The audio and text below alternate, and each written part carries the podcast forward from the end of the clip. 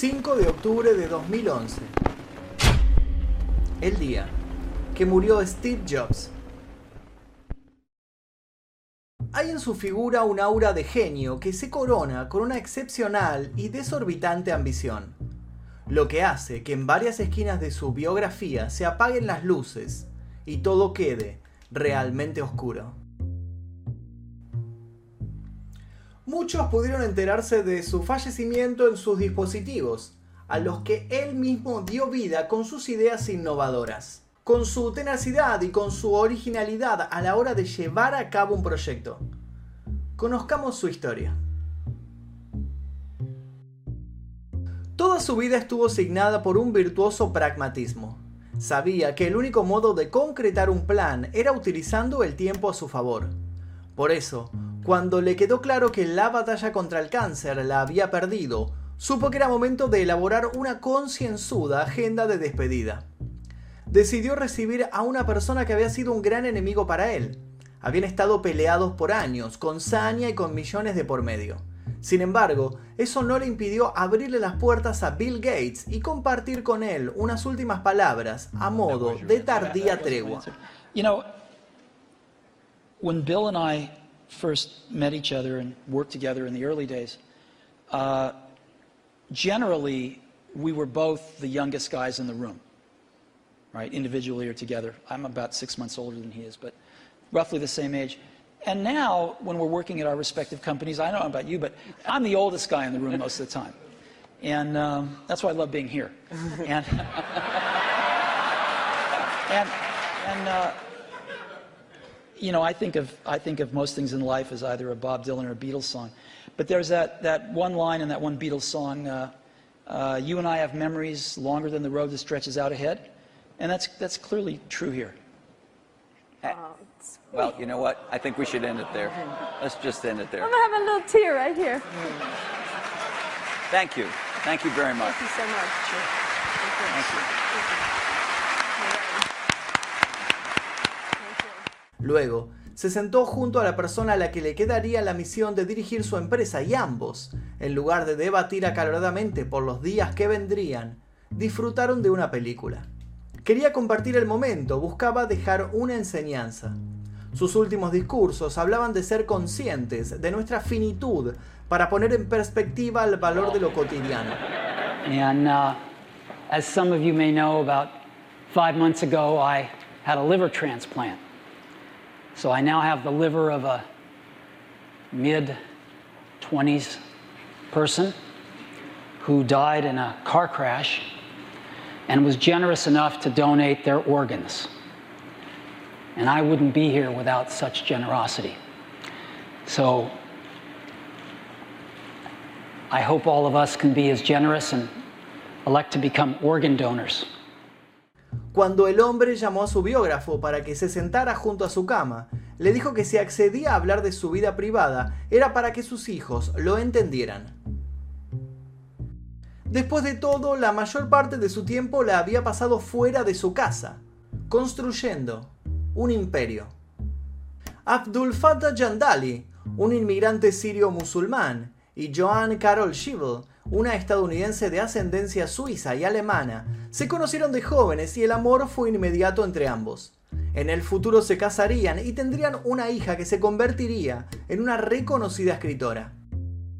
Pero esta historia arranca un poco atrás, cuando ellos eran estudiantes universitarios. Por ese entonces, Joan quedó embarazada y la pareja supo que no estaba en momento de mantener a un niño. Por lo que siguieron adelante con el embarazo, pero dieron en adopción a su hijo.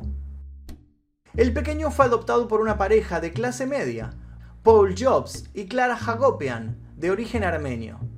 Al niño lo bautizaron como Stephen Paul Jobs. En 1961 la familia se trasladó a Mountain View, una ciudad al sur de Palo Alto, que empezaba a convertirse en un centro importante de la industria de la electrónica. Sin saberlo, llevaban a Steve hacia el lugar donde daría el primer paso de una carrera que terminaría convirtiéndolo en una especie de leyenda de la tecnología. Movido por sus inquietudes, un Steve de 12 años decidió unirse al Hewlett Packard Explorer Club, donde ingenieros de Hewlett Packard mostraban a los jóvenes sus nuevos productos. Allí vio una computadora por primera vez. Fue amor, de inmediato. Ese encuentro hoy en día es mítico. El mundo no sería el mismo después de que Steve decidiera que las computadoras serían lo suyo. Jobs soñó allá por 1974 con hacer una máquina amigable, de uso cotidiano, para cuyo manejo no fuesen necesarios conocimientos de informática, ni haber oído nunca hablar de lenguajes de programación. Se unió con Steve Wozniak y empezaron a dar forma real al proyecto. Jobs ponía a correr su imaginación, a veces rondando lo filosófico. Wozniak bajaba a ceros y unos y plaquetas todos estos pensamientos. Steve había encontrado a su media naranja, o para ser más exactos, a su media manzana. Juntos fundarían Apple. Un tercer socio, más grande que Steve Wozniak, se encargó del logo. Hizo algo complicado mientras miraba a los otros divertirse. En 1976, en un garage, nacía Apple One, que no era más que un teclado con un procesador conectados a un monitor.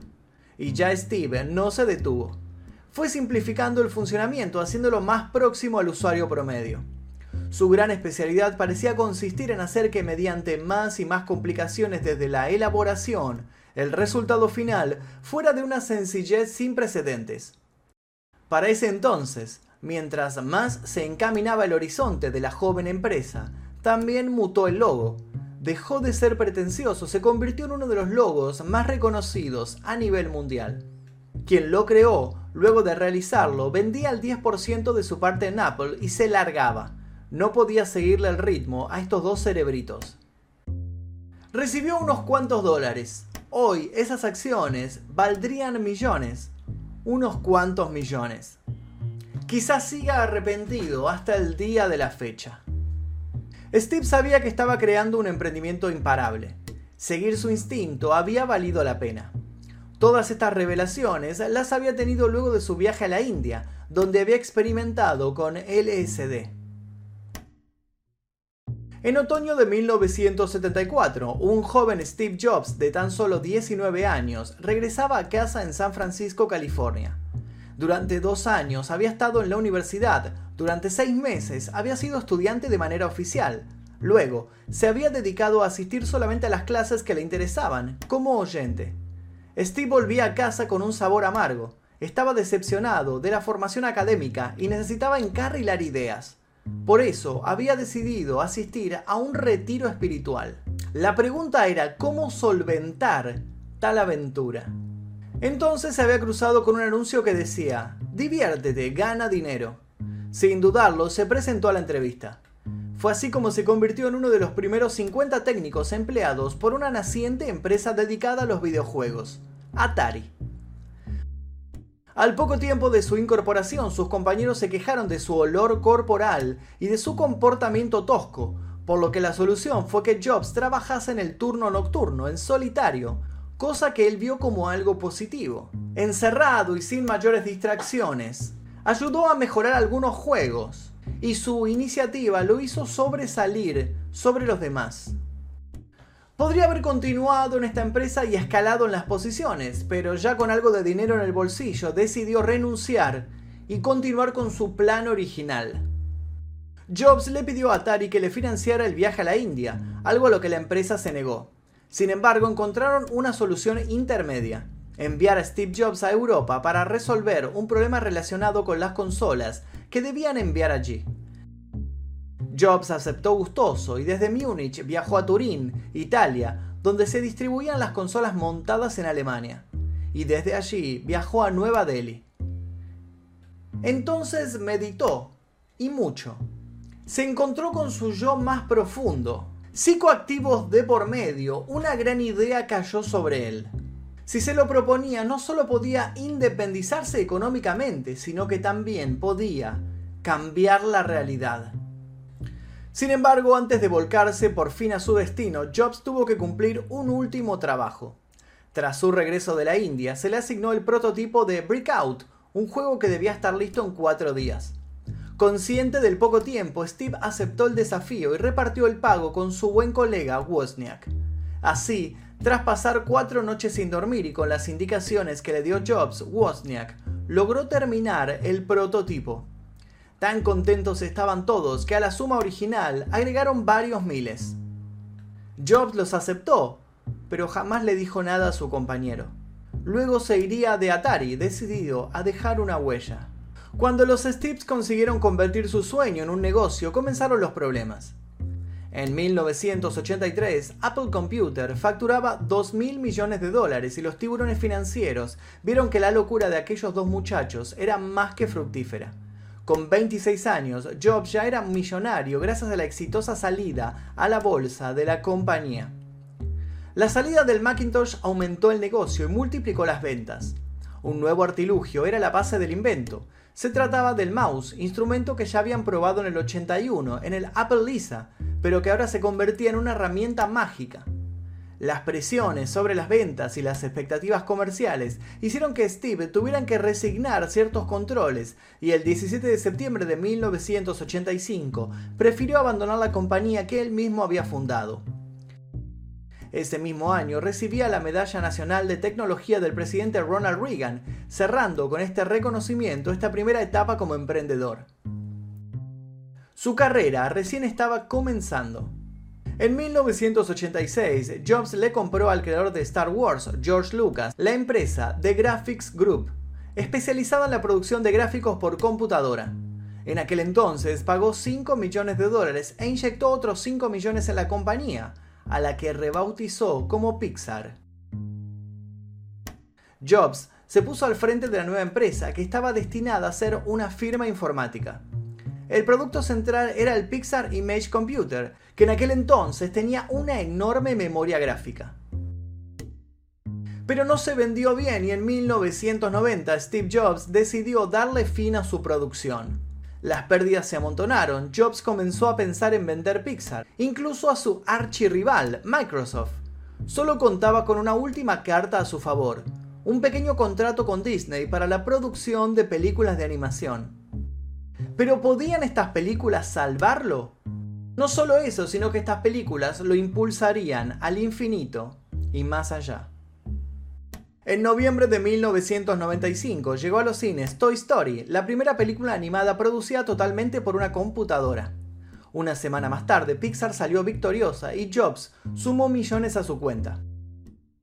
Tras aquel primer film, siguió una estela de hits que parecían abonados a los Oscars. Una década después, Jobs anunció que Disney había acordado comprar Pixar.